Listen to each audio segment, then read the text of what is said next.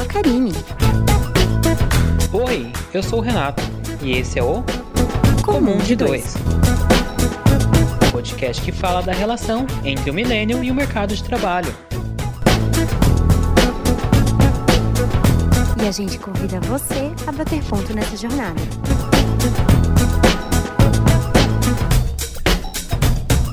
Oi pessoal, tudo bem? Sejam bem-vindos a mais um episódio do Comum de Dois. Eu sou o Renato. Oi gente, tudo bem? Eu sou a Karine, sejam bem-vindos a mais um episódio. E hoje a gente vai dar sequência ao nosso tema do especial Setembro Amarelo. E para esse episódio a gente tem um, um convidado especial. Esse convidado que sugeriu o tema, inclusive, né, Felipe? Oi, gente, tudo bem? Aqui quem fala é Felipe. Estou muito feliz de estar participando desse podcast aí com os meus amigos e esse tema é muito relevante para esse mês. É, gente, o tema de hoje vai ser sobre a glamorização do trabalho excessivo. Vamos ao tema então, Karine? Vamos ao tema então. Uma breve introdução da glamorização do trabalho. Eu acho que assim, a gente pode começar com uma frase que super identifica o tema. É, estude enquanto eles dormem, trabalhe enquanto eles se divertem, lute enquanto eles descansam e depois viva o que eles sempre sonharam. Essa frase, ela é um clichê que marca toda essa nova forma de trabalhar que principalmente a nossa geração vem vivendo, onde você fica horas e horas imerso no trabalho, horas e horas dentro de uma empresa, vivendo aquilo o tempo todo, é, tem se tornado algo relacionado a um bom status, algo positivo na sua vida. E hoje a gente vai falar um pouquinho se realmente isso é algo positivo e o que que essa glamorização de trabalhar demais está causando pra gente. Bom, gente, eu não sei vocês, mas eu me sinto como mais uma vítima disso. É, eu sempre fico com a impressão que a gente tem que sempre trabalhar mais e melhor, ou aquele sinônimo de passar um pouquinho da sua hora, porque se segue um pouco no horário parece que tá trabalhando pouco. E uma coisa que eu percebo ainda mais depois que eu saí de São Paulo é uma diferença, eu acho, na, no modo de conversar, é que o trabalho é muito importante, ainda mais em São Paulo. Vou até puxar para o nosso convidado que é de lá. Ô Fê, você percebe isso também, que quando a gente vai se conhecer em São Paulo, conhecer qualquer pessoa, a gente já pergunta, ou a própria pessoa já fala automaticamente a profissão dela? Sim, então, em São Paulo a gente tá totalmente ligado ao trabalho, né? Praticamente sempre. Não é à toa, a gente vive atrasado nessa cidade, né? É um clichê muito real. E a gente tá atrasado pro trabalho. É sempre isso. E a gente senta na mesa do bar, a gente cai no papo do trabalho, a gente vai falar com um amigo, a gente tá falando de trabalho. A gente vai desabafar com os pais algumas vezes e a gente tá falando de trabalho. Eu me pego muito às vezes, assim, eu, eu critiquei meu pai por muito tempo, né? Porque ele falava bastante de trabalho. E eu agora me pego às vezes falando bastante com ele sobre isso. E aí eu falei assim, caramba, é... tudo agora, tudo que a gente fala por aqui, a gente acaba incluindo trabalho. Isso é muito estranho, porque no nosso momento de lazer, né, a gente tem que falar sobre outras coisas, tem que buscar outras coisas, outro tipo de conteúdo. Cara, eu acho que aqui não tá sendo muito diferente,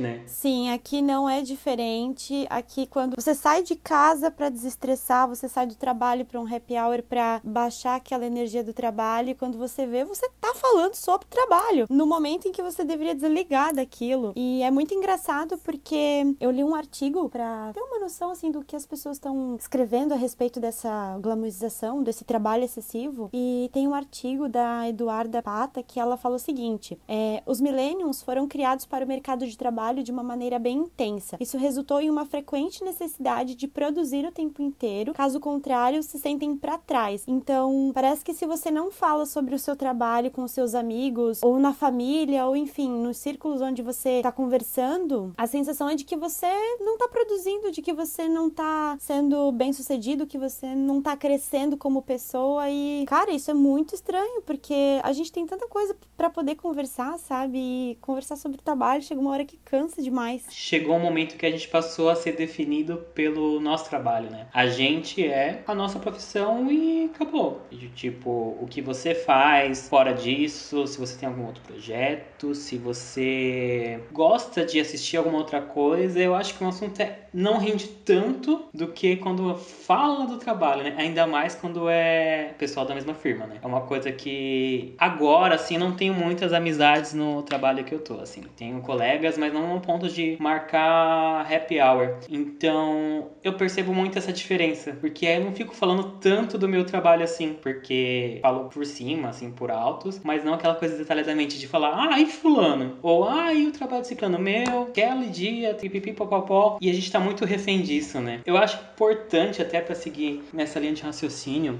essa, essa glamorização. Tem um setor que tanto você quanto o Felipe tem em comum, e eu acho que é um setor que dá para perceber bastante esse fluxo, essa agilidade, essa, essa pressa que é a área de varejo, né? Vocês percebem isso, essas questões de demanda? Vocês, por já terem trabalhado no varejo, percebe essa pressão de trabalho, não só de falar de trabalho, né? Mas caindo em cima as demandas para vocês, é, recebendo cada vez mais coisas por conta dos prazos ou da, das promoções sazonais? Cara, então, eu posso falar porque eu sempre fui de varejo, né? Eu acredito, a gente até brinca, eu sou cria do varejo, tô há sete anos, né? já passei por grandes varejistas aqui no Brasil. E assim, é uma rotina muitas vezes insana, né? Em alguns momentos é gostoso, por exemplo, na sazonalidade, na época de Black Friday, que existe um clima que você trabalha ali em cima disso, pautado em metas, é, é um clima gostoso, é um clima amigável. Mas assim, agora, ainda mais nesse momento de quarentena, muitas coisas acabaram ficando um pouco acentuadas, né? Porque a gente se vê em demandas infinitas, em projetos, mil projetos acontecendo ao mesmo tempo, e você tendo que dar dar conta daquilo tudo ao mesmo tempo, simultaneamente, lidando com muitas informações ao mesmo tempo. E isso acaba sendo desgastante, ainda mais no momento que a gente não tem escape, né? Que é um momento que a gente está em isolamento social, é um momento que a gente não consegue fazer outras coisas, a gente abriu muita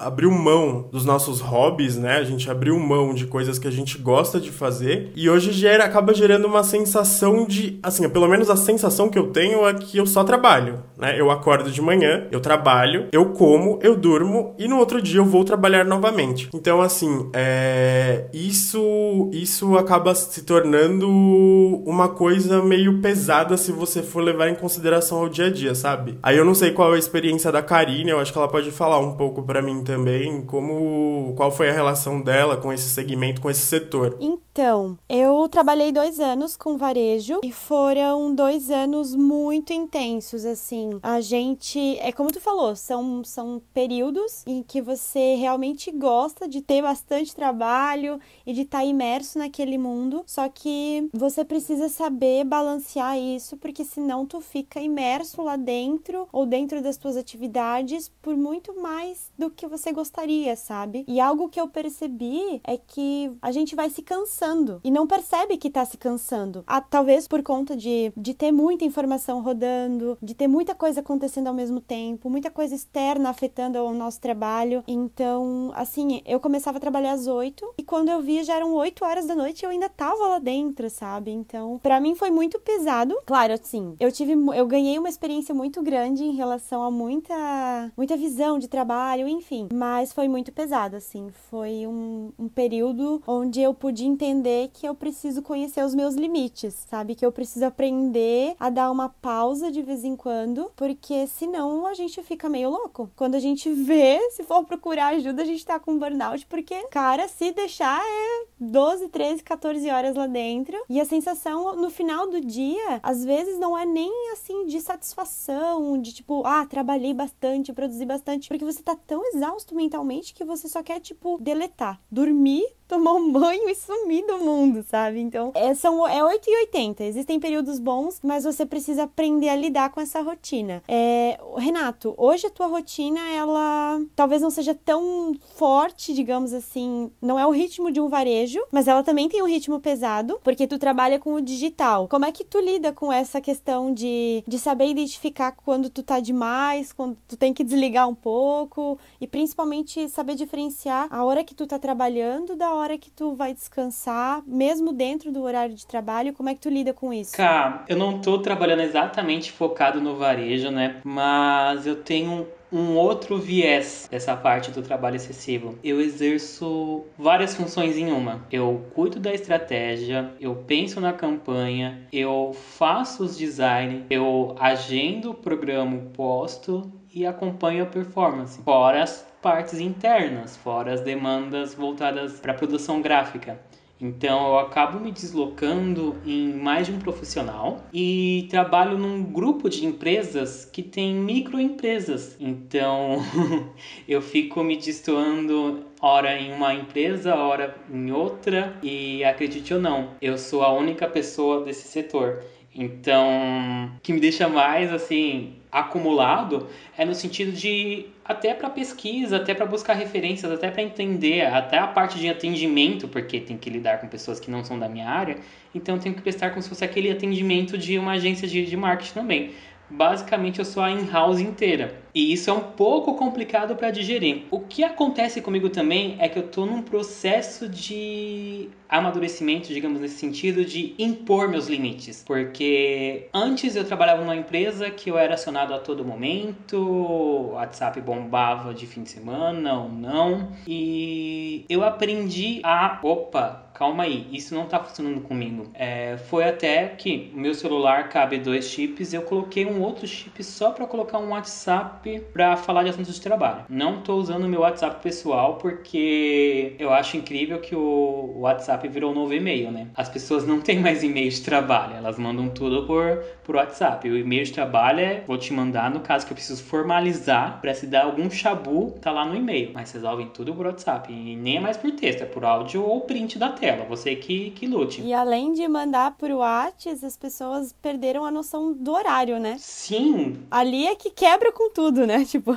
não tem muito o que fazer. Com certeza, você é acionado a todo momento o tempo todo. Isso me fez muito mal, então eu acabei criando um WhatsApp só para falar com isso, sabe? Eu coloco ali, tirei todas as notificações. Então, quando eu tô trabalhando, ele tá aberto na no meu computador. Então, qualquer mensagem eu vou receber ali. Agora fora, só quando eu preciso olhar, sabe? Claro, meu chefe tem meu número pessoal, mas só se precisar. Porque às vezes acontece coisas tão pequenas, as pessoas ficam tão acostumadas com, com poder te acessar que elas não entendem o limite. Esses dias eu tava de férias, que eu tirei lá minhas férias sabáticas, deu um probleminha no WhatsApp Business lá da empresa e eu fui acionado pelo meu Instagram. Tipo, eu estava de férias, eu estava num lugar que eu me isolei, não pegava direito o sinal. Então, foi até por isso que eu fui para aquele lugar eu pegava momentos X para atualizar um pouquinho o Instagram, colocar uma story de algo que eu fiz no dia, ou até mesmo para mandar mensagem normal. E aí eu cheguei, tipo, tinha mensagem no meu Instagram, daí foi olhar meu WhatsApp, porque tinha mensagem no meu WhatsApp pessoal também. E era algo que a pessoa podia responder, resolver ela sozinha, sabe? Mas mandou assim: ah, tô com problema aqui, você consegue resolver daí? Eu nem respondi, respondi no dia seguinte. Falei: olha, eu não estou com o computador no lugar que eu tô e o acesso de internet está bem limitado, não consigo, não consigo lidar com isso, assim, não consigo resolver. E depois eu cheguei até, depois que eu voltei, até perguntei, ah, não, a gente resolveu no mesmo dia. Tipo, precisava, sabe? No fundo eu fiquei com uma pequena ansiedade quanto a isso. Tipo, meu, deu problema, tô ferrado, vai acontecer um monte de coisa, sei lá. Então, até algo curioso que eu peguei na sua fala, que você tava falando que a gente tem que aprender a identificar os nossos limites, né? Só que eu percebo que os nossos limites eles são subestimados, porque quem nunca passou por aquela entrevista de emprego que fala assim: tem que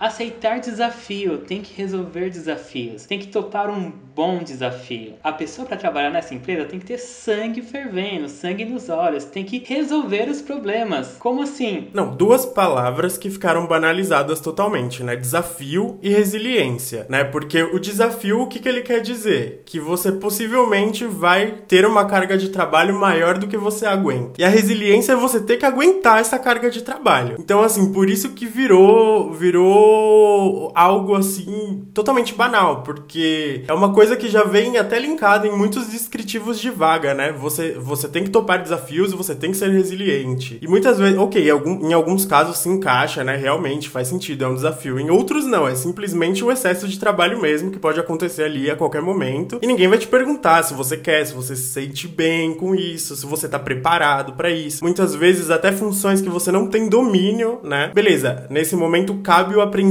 mas você não vai entregar aquilo na qualidade de uma pessoa que tem aquele conhecimento específico. E aí você tem prazos e cobranças em relação a isso e você acaba pirando em determinados momentos. Então, meu, faz total sentido isso que você falou para mim. É a questão do desafio. Ah, nós temos um desafio para você. Cara, nem sempre a gente quer ser desafiado. Às vezes a gente quer executar bem o nosso trabalho, nos desenvolver como profissionais, que é uma coisa que muitas vezes falta tempo, né? De você conseguir se desenvolver como profissional, porque você tá cheio de desafios, né? E em que momento você se desenvolve? Vocês têm essa percepção também? Eu tenho muito essa percepção, assim, eu que estou na busca, né, por um novo emprego, tem vagas assim que eu tenho vontade de ligar na empresa e perguntar se é sério ou se é uma pegadinha, porque não pode ser real. E assim, é, é algo muito engraçado, porque as pessoas buscam por empregos, assim, a gente quer encontrar algo que a gente faça, que dê prazer, que a gente goste de fazer, mesmo sendo difícil, mesmo dando um pouco de estresse, mas é muito engraçado porque eu vejo muita, muitas pessoas próximas a mim até que tentam buscar num trabalho onde elas têm que ficar se desgastando mentalmente, fisicamente, onde elas têm que doar uma parte da vida delas para estar tá lá, é para ter um status de que tipo, meu, eu sou um profissional bom, eu sou um profissional que que sei aceitar desafios, que resolve desafios.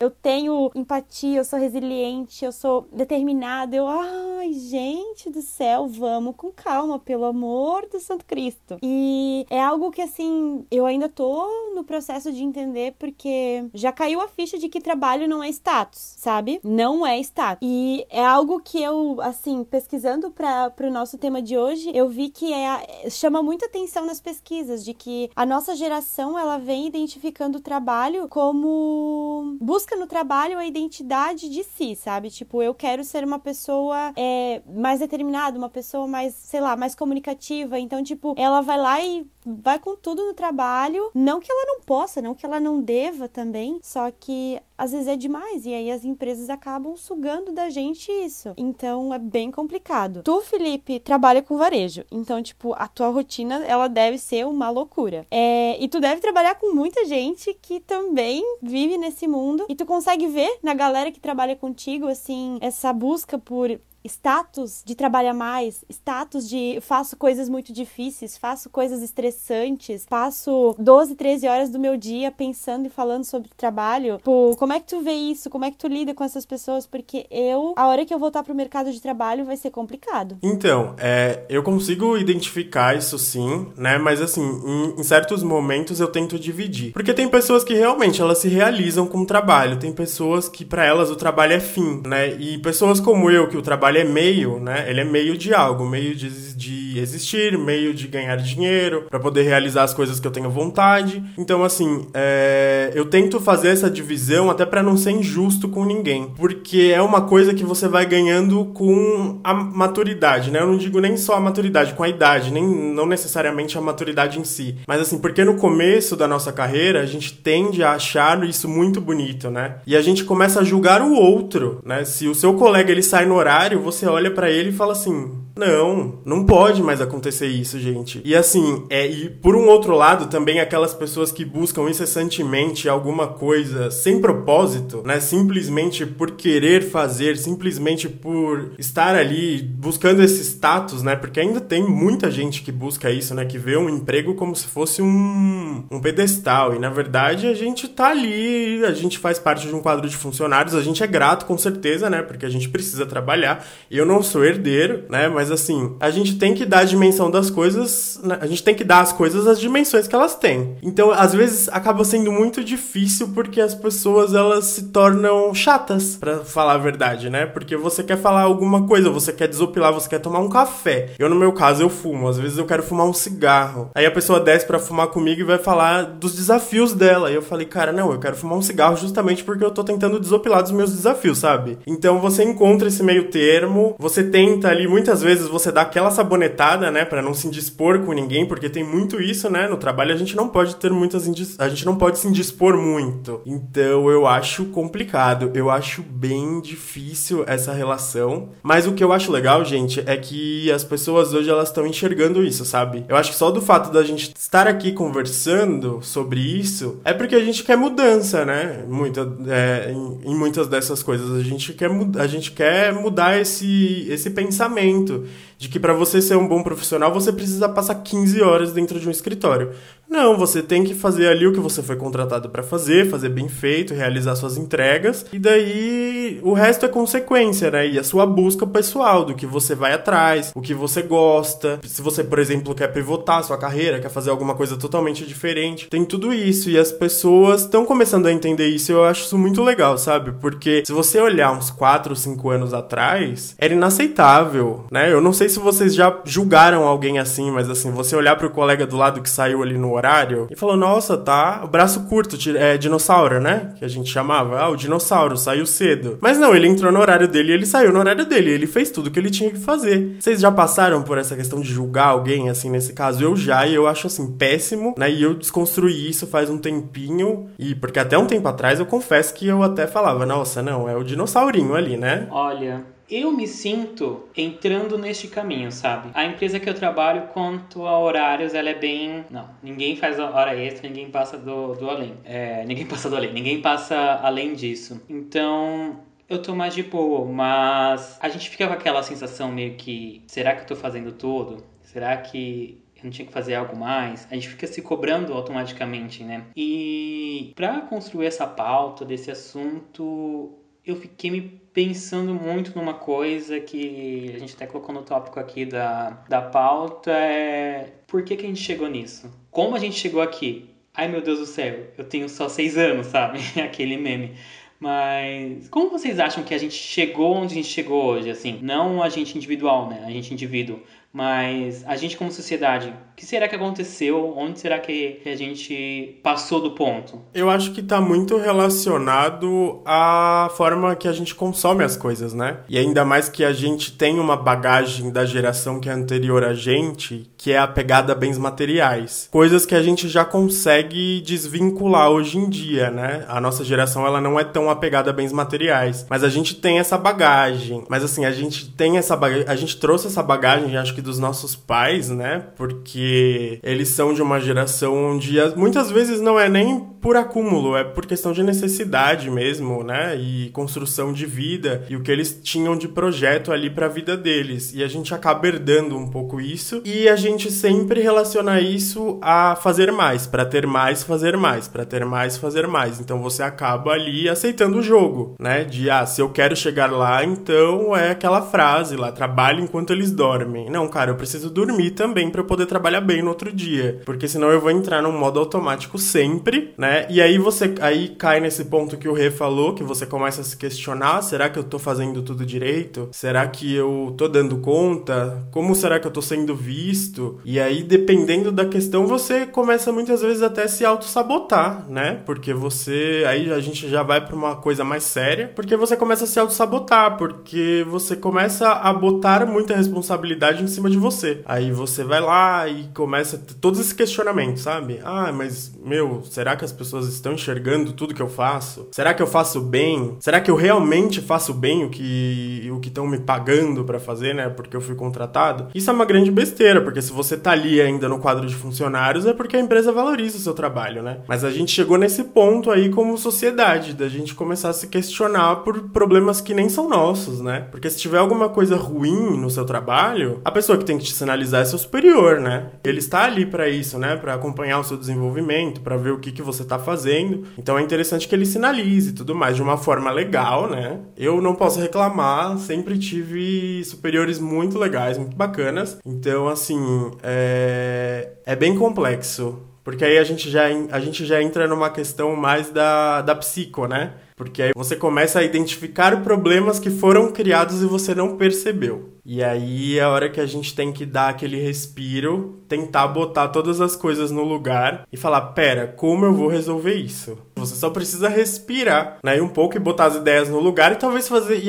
e às vezes, gente, são ajustes tão bobos, né? De se fazer. Às vezes é uma conversa com seu gestor, às vezes é uma conversa com a sua coordenadora, as pessoas, né? Tipo, tenham pessoas pessoas que estão começando agora, sempre que possível, criem caminhos com os seus superiores para que vocês falem falem com eles, para que vocês consigam ter diálogo com eles. Sempre vão atrás dos seus gestores que eles estão ali para isso. Sim, e assim, essa questão de conversar com gestores, isso é muito, assim, se tu começa a pegar esse, esse hábito de conversar, mesmo que seja aos pouquinhos, sabe? No final do dia, quando tu precisas, tipo, meu Deus, eu preciso muito falar com alguém porque não tá dando. E aí tu vai lá e conversa com a pessoa, tu vai para casa mais leve, sabe? Até a tua noite de sono melhora porque tu falou que tu precisava falar. Então, é algo que também vem se trabalhando muito no ambiente de trabalho, o conversar sobre, né, principalmente com gestores e nossa, faz total diferença, assim. Então, eu acho isso assim tudo. Eu tenho tive essa prática nos,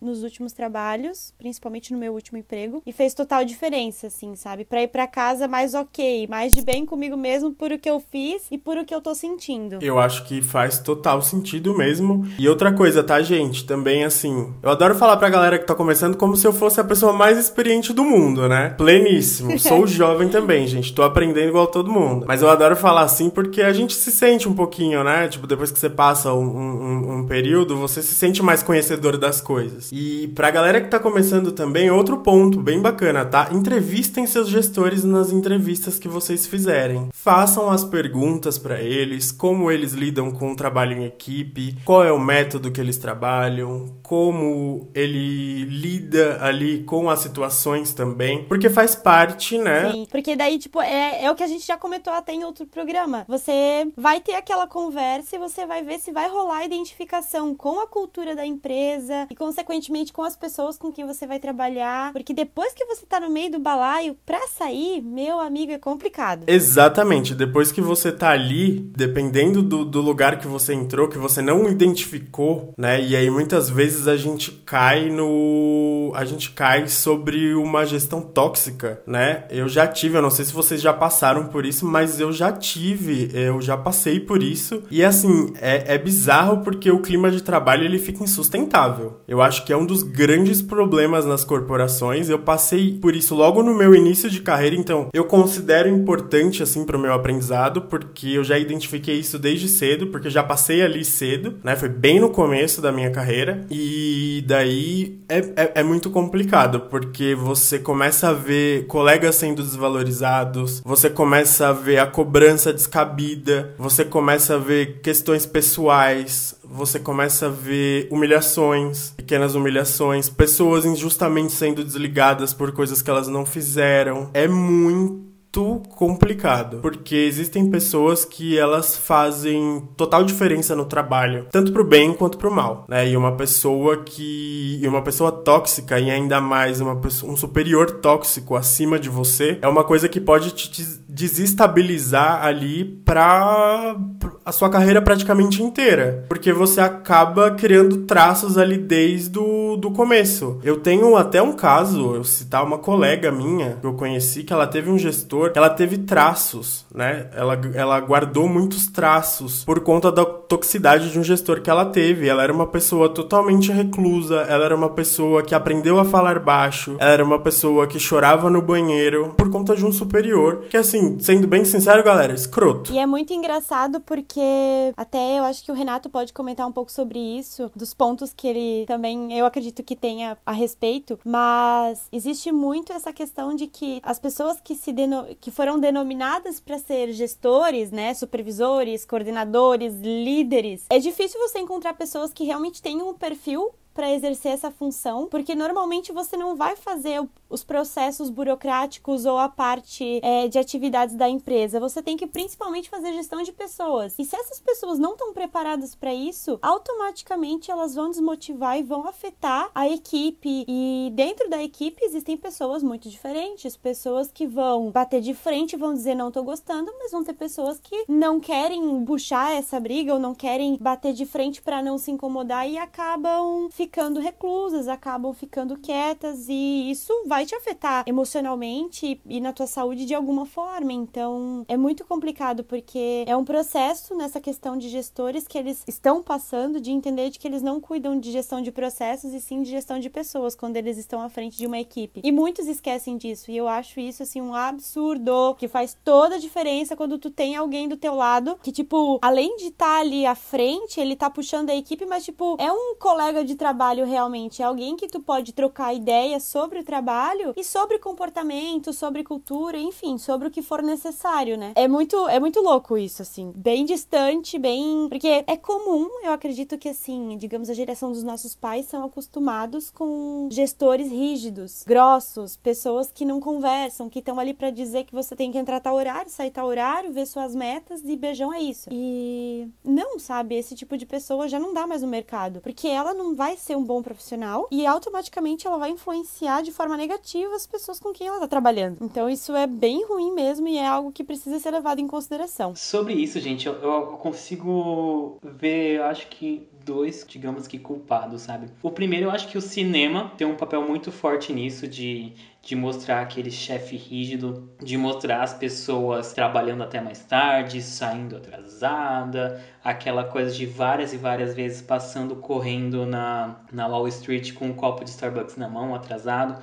Quem nunca acabou querendo isso para si, sabe? Eu já já vivi essa versão andando com, um copo de Starbucks na Avenida Paulista e me senti um pouco máximo sobre isso na minha juventude. E claro, depois vem, né? Depois vem a, a conta para pagar, digamos assim. E aquilo que também a Karine comentou, é, a geração anterior, a geração dos nossos pais, era muito aquela coisa de chefe num setor e empregado no outro. É, tinha uma relação unilateral, o chefe mandava, você obedecia, não tinha questionamento. Que o Leandro Carnal fez um vídeo, eu fiquei embasbacado, que ele fala sobre essa relação entre trabalho versus felicidade. E ele chega num ponto que ele aborda que, na verdade, o tempo das máquinas é mais rápido que o tempo humano. As máquinas trabalham muito mais rápido que a gente. Então, pra gente acompanhar esse ritmo, a gente começou a fazer mais coisas ao mesmo tempo, para tentar acompanhar as máquinas. E aí surgiram os profissionais multitarefas. Só que, de fato, na realidade, não existe um profissional multitarefas. Ele não vai conseguir dedicar a mesma atenção para todas as coisas que tem que fazer ao mesmo tempo. Isso faz com que ele trabalhe mais. Aí ele vai trabalhar mais atender a demanda. Quando ele perceber, já vai estar trabalhando 24 por 7 agora, por causa do WhatsApp, por causa de, de, de todas as redes consegue ser acionado a qualquer momento. Você é acionado a todo momento. Na pandemia, muitas pessoas achou que ia ser, ah, tô em casa, vou trabalhar de menos. Não, tem pessoas trabalhando até demais, sendo acionadas eu já vi pessoas que foram acionadas durante o feriado, porque ah, você tá em casa mesmo, você não vai sair, bora trabalhar, é. E não é bem assim, né? E diferente dos nossos pais, que eles trabalhavam para ter alguma coisa, a gente acabou tendo alguma coisa mais rápido, sabe? Então, isso não saciou a gente. A gente quer mais, mais, mais, mais, mais, porque aí é, seja um celular melhor, seja um carro novo, seja novas viagens, viajar para outros lugares. Aí vem toda aquela questão de FOMO, porque você vai ver outras pessoas conseguindo outros cargos, nomes de cargos, outras viagens, outras coisas, e você fica assim, e eu? Aí você quer trabalhar mais também, às vezes, tipo, você não quer aquilo, mas tá sendo tão jogado na sua cara que você precisa daquilo, que você acaba trabalhando demais ou querendo um trabalho que você precisa se esforçar cada vez mais e não é bem por aí, sabe? É muito realmente um glamour em torno disso. E uma coisa que o Leandro Carnal até falou também, que eu fiquei assim, em choque, é que ele comentou a seguinte frase: Trabalho é o único suicídio ético do mundo. Que as pessoas se matam de tanto trabalhar. E quando a pessoa fala isso, estou me matando de tanto trabalhar, a gente, ah, ok. Mas se a pessoa fala, igual ele mesmo falou, estou me matando de crack, ah, é outra coisa. Mas é a mesma coisa no final das contas, sabe? Você tá em excesso, isso faz mal. E, e nessa relação de chefe mandar e você obedecer, acabou criando aquela, aquele chefe tóxico, igual você comentou. E por mais que não seja tão usual, ou não. Mas tem muito lugar aí, que é chefe mesmo.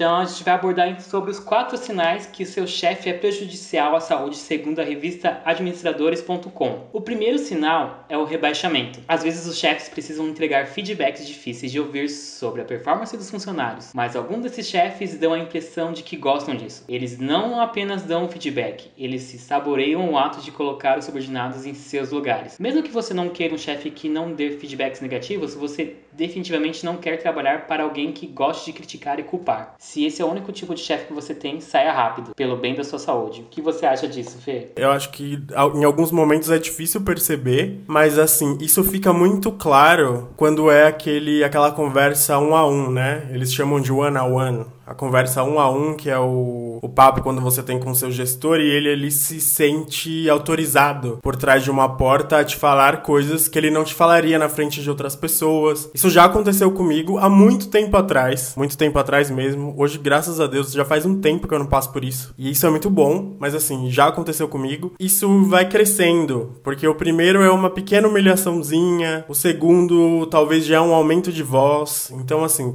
dá uma reparada, né, no tom do feedback. Se ele tá falando com você direito, né, como ele falaria, assim, pensa.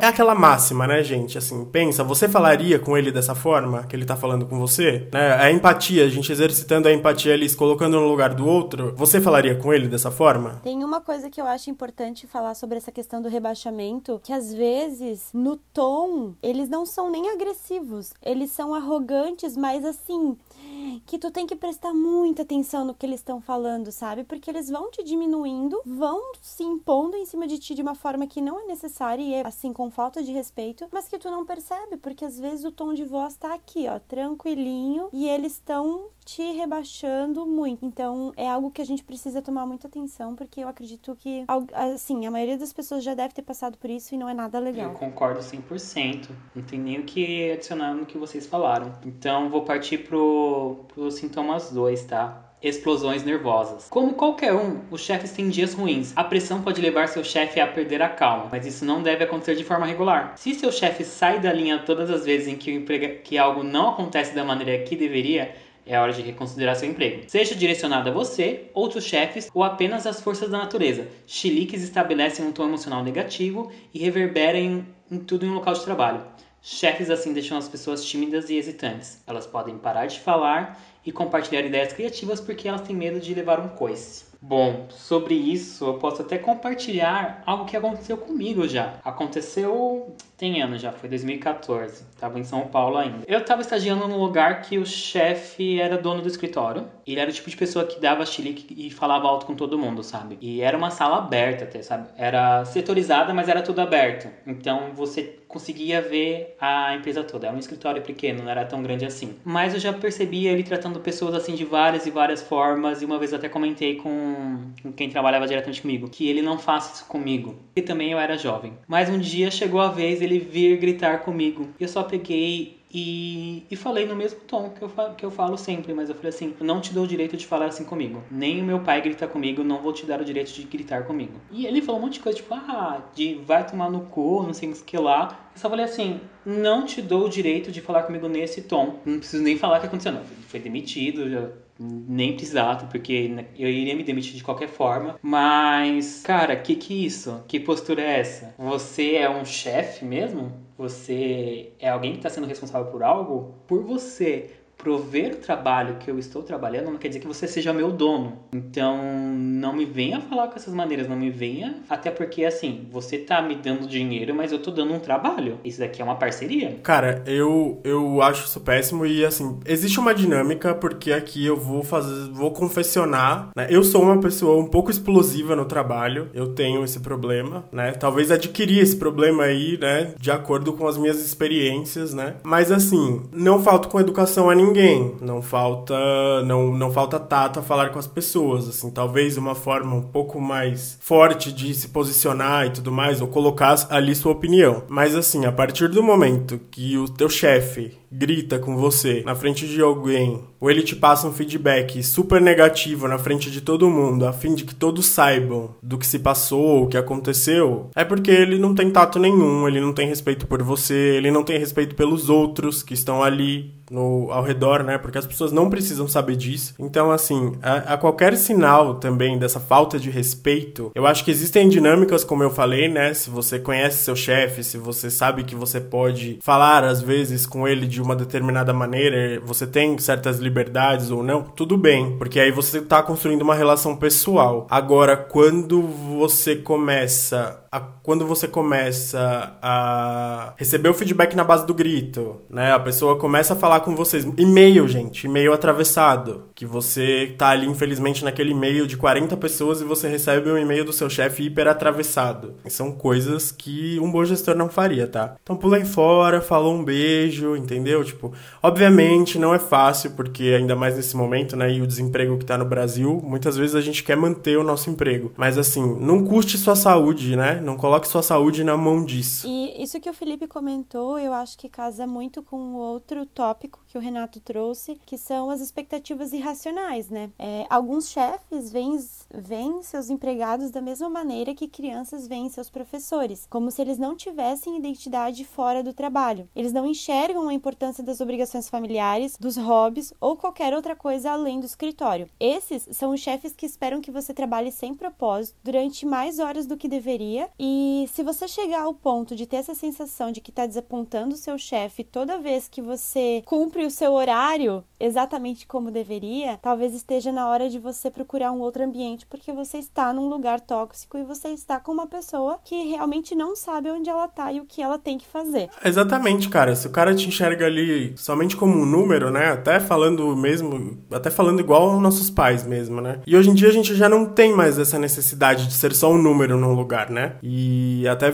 aí a gente volta também naquele ponto de você ser próximo aos, aos seus superiores, né? Não próximo não amizade, mas assim, você ter esse canal aberto com eles é justamente para não deixar isso acontecer. É para justamente eles saberem assim, obviamente, né? Ele não vai precisar saber do horário que você acordou, ou que você fez ontem, ou a pauta do, do bar com seus amigos, mas assim, que eles tenham o mínimo de interesse na sua vida, até para entender como lidar ali com certas situações. Eu já trabalhei em empresas muito legais que assim, que as pessoas já se mobilizaram por outras pessoas que passaram por problemas pessoais e são atitude e é uma foi uma atitude de um gestor, do gestor da pessoa. É um ponto de humanidade, cara. Tipo, é, a gente só tá tentando, sabe, no nessa na, na realidade agora o que a gente só tá tentando é ser humano. E acho que muito essa questão de se você me trata como número, eu também acabo perdendo um pouco das expectativas e da minha vontade de trabalhar com você, vem muito de encontro com o último ponto que a gente traz a respeito dessa questão de chefes, porque se fossem pessoas que cuidam de gestão de pessoas, talvez não agiriam da forma como a gente vem comentado, é a questão de não liderar com o exemplo que eles pregam. Então, se tem uma coisa que qualquer pessoa fica extremamente des desapontada, é extremamente desmotivada, motivada é quando você tem alguém à frente da equipe que prega uma coisa, uh, digamos, fala algo, mas não, não faz o que fala, né? Então é extremamente difícil a gente se sentir inspirado e levar o trabalho a sério quando a pessoa não estabelece um padrão entre o que ela espera da equipe, entre o que ela prega e o que ela faz realmente em atitudes e da forma como ela cobra a equipe. Então, então assim, eu já tive é, alguns, alguns gestores em que pregavam determinadas determinadas uh, situações, cobravam de nós determinadas atitudes e diziam que a gente tinha uma determinada liberdade e tudo mais. E na hora da, na hora que o bicho pegava mesmo assim, que você tinha que entregar os jobs, que você tinha que pensar, criar campanhas e tudo mais e atender clientes, o negócio não funcionava bem assim. Então, eu duas vezes exatas assim que eu lembro em dois lugares específicos em que isso aconteceu, ali eu vi que o negócio começou a desandar, sabe? Porque ele perdeu a credibilidade para mim assim, sabe? Aquelas duas pessoas perderam a credibilidade num nível que hoje, se eu tivesse que comentar a respeito, não seria muito positivo. Então, é, a gente está no mercado de trabalho o tempo todo. Você não vai ficar para sempre dentro de uma empresa. Então, o seu comportamento não vai afetar só ali, sabe? Futuramente, fora dali, você vai ser julgado também. E não adianta dizer que não, porque a gente é julgado o tempo todo. Então, eu acho que ser coerente, ainda mais quando você está à frente de uma equipe, faz total diferença. E, cara, é o básico, sabe? Exatamente. Tem a consistência, né? Tenha consistência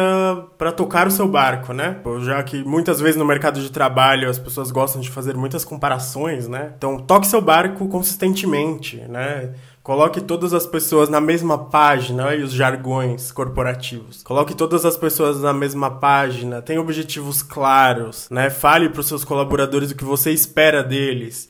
Da mesma forma que se a gente não sinaliza para vocês que a gente não tá dando conta de algo, vocês entendem que a gente tá dando conta, né? A gente também precisa saber para onde ir, a gente também precisa saber quais são as expectativas para tentar atender ao máximo, né? E ali fazer divisões corretas dentro de uma equipe, entender cada perfil. E com isso até você pode identificar perfis dentro da sua equipe e colocar elas pra, e colocar as pessoas para trabalharem com coisas que elas, que elas têm mais afinidade. Muitos profissionais são reflexos da sua gestão. Né? Pessoas que aprenderam com pessoas muito duras serem muito duras. Então, assim, não seja esse reflexo. Os seus colaboradores, muitos vão te admirar, tá? Dentro das empresas tem pessoas que admiram vocês gestores, que acham que vocês são exemplos, que vocês são referências, que vocês podem nortear até mesmo a vida delas. Então é muito importante que vocês policiem nesse momento, para que você não seja uma má referência para aquelas pessoas ali. Você vai falhar em alguns momentos, né? Mas assim, a gente tem que tentar acertar. Eu acredito que é muito em cima disso que a gente, que as pessoas são reflexos dos seus superiores muitas pessoas que são chefes hoje, que têm esse cargo, não foram realmente preparadas para isso, como a própria Karine comentou ao longo desse episódio. Elas só eram boas no cargo delas. Ah, então por ela ser muito boa executando aquilo, ah, talvez ela seja chefe. Não, não é bem por aí. Ou tem muitas empresas que não fornecem treinamento para que essa pessoa assuma esse cargo, que ela assuma essa responsabilidade. Então ela tende a tratar a pessoa como ela era tratada, talvez, e, e foi surgindo até aí, sabe? Tem que ter uma, uma percepção muito grande de saber separar de como você foi tratado e pensar, não, não quero tratar a pessoa assim porque eu não gostava de ser tratado dessa maneira. Parece que é tipo aquele filme O Poço quando a pessoa chega no andar de cima, ela esquece que já teve no andar de baixo. Então aí que fica esse ciclo sem fim. Para resumir essa questão de dessa glamorização, gente, eu acho que uma coisa que sempre veio na minha cabeça em questões críticas. Se você morresse hoje, amanhã eles só iam colocar uma outra pessoa no seu cargo e vida que segue, sabe? Então, lute, vista a camisa, vai onde você quer chegar, siga seus próprios objetivos. É, não se dê além da conta que você possa se dar, porque aí você se esgota, você se acaba e a empresa vai continuar mais e melhor. Isso, eu acho que é exatamente o que você falou. Acho que a gente conseguiu expor todas as nossas opiniões a respeito e ficou bem claro que no final do dia a gente precisa, né, como a gente já comentou no último, no, no último episódio, Renato, a gente precisa estar tá bem consigo mesmo, né? Então, chegar em casa, estar tá com a mente tranquila, poder cuidar da família, poder ficar com, enfim, com a família, poder estudar numa boa, saber identificar e principalmente aos pouquinhos criar esses hábitos de realmente delimitar, sabe, que você não precisa viver para o seu trabalho porque isso é uma parte da sua vida, isso não é a sua vida por completo. Na semana que vem a gente vai trazer um novo tema que envolva esse essa questão do Setembro Amarelo. A gente vai fazer isso ao longo do mês todo de setembro. E lembrando que o CVV, o Centro de Valorização da Vida, ele realiza apoio emocional e prevenção do suicídio atendendo voluntária e gratuitamente todas as pessoas que querem e precisam conversar sobre total sigilo por telefone, e-mail e chat 24 horas, todos os dias. E o telefone deles, para você ter de fácil acesso, é o 188. E também é importante frisar, se você sentiu algum desconforto, tá sentindo que não anda muito legal, procure um auxílio profissional, tá, gente? Gente, vocês acham que acabou? Não acabou não. A gente tá falando sobre trabalho excessivo, vai ter hora extra. Mas calma aí que não é qualquer hora extra, não é uma hora extra tão ruim. É o nosso quadro novo aí, vamos seguindo com ele. A hora extra serve pra gente dar dicas se você quer aprofundar nesse assunto, entender um pouco melhor, dar aquela puxadinha nessa temática. É... Então vamos saber aí, Karine, qual que é a sua hora extra de hoje? A minha hora extra de hoje é, é uma indicação que eu já ouvi indicado em outros podcasts e eu acho que boa parte das pessoas já assistiu, que é o filme O Diabo Veste Prada. Então, esse filme, ele. Eu já assisti ele várias vezes e cada vez que eu assisto ele, eu consigo ver um, um ponto diferente, um ângulo diferente sobre tudo o que acontece. Assim, eu peço que as pessoas, assim, pra galera que quer ver de novo, ou até para quem já viu, tentar relembrar, principalmente a forma como a Miranda trata as meninas e também como as meninas reagem a essa forma de trabalho, a essa questão de ter que trabalhar o tempo todo, quando ela quer, quando ela chama tem que estar tá lá. Então, tipo, a primeira vez que eu vi esse filme, eu lembro que eu achei o máximo, sabe? Assim, ter um trabalho que você vive em contato com a sua chefe o tempo todo conversando e que no fim das contas talvez isso não seja tão saudável como a gente consegue identificar no final do filme, né? Então, essa é a minha indicação do Hora Extra. E a sua, Felipe, qual é? Oi, então, gente, a minha indicação do Hora Extra, assim, relacionado ao tema, é um filme chamado O Substituto, do Tony Kai, né, que, com o Adrian Brody.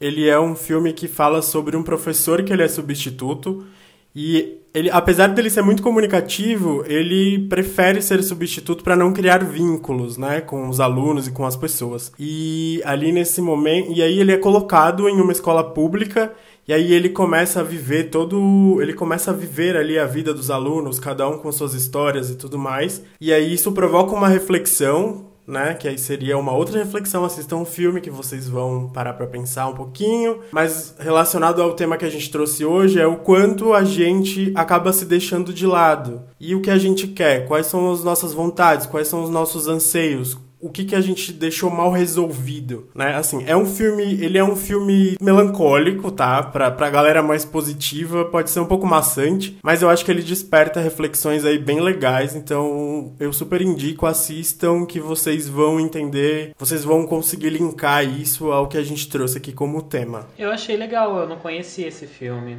Vou, vou procurar para ver depois. É, eu achei interessante que os dois filmes têm um ponto em comum, que, que eu até inclusive comentar sobre o Diabo Veste Prada. No filme você consegue perceber o papel da Anne Hathaway como de tanto ela trabalhar, ela se afasta do objetivo dela, que ela queria ser uma uma grande jornalista tal, e ela ficou se dedicando a trabalhar exclusivamente para ser uma secretária da, da Miranda. Não que seja ruim ser secretária, mas não era aquilo que ela é, não era o objetivo dela. Um pequeno degrau que acabou virando total a vida dela do avesso, perdendo contato com amigos, estremecendo o relacionamento e até fazendo ela questionar de próprios valores éticos que ela tinha colocado para ela mesma. A minha hora extra é algo bem cult. Aí é só para quem gosta mesmo, é, é um filme Tempos Modernos do Charlie Chaplin. É um filme antigo, ele é preto e branco, ele já era falado, mas é um filme segue mudo. A minha indicação dele é porque ele é tão antigo e tão atual ao mesmo tempo. Mostra a forma como nós somos enxergados como máquinas, sabe? É, quem tiver interesse de assistir completo, pode assistir. Tem no YouTube, inclusive, inclusive para ver completo. Mas também, se você pesquisar pelo nome Tempos Modernos do Charlie Chaplin, você vai encontrar vários trechos que, que mostra esse ponto de vista. Eu acho legal essa, essa analogia. Ou também é, é cômico, para não dizer trágico, que tem, eu acho que 100 anos desse filme e ainda continua fazendo sentido. Tipo, como assim a gente não evoluiu a tal ponto? Depois passado do nosso, da nossa era extra, vamos relaxar um pouquinho com Happy Hour, né?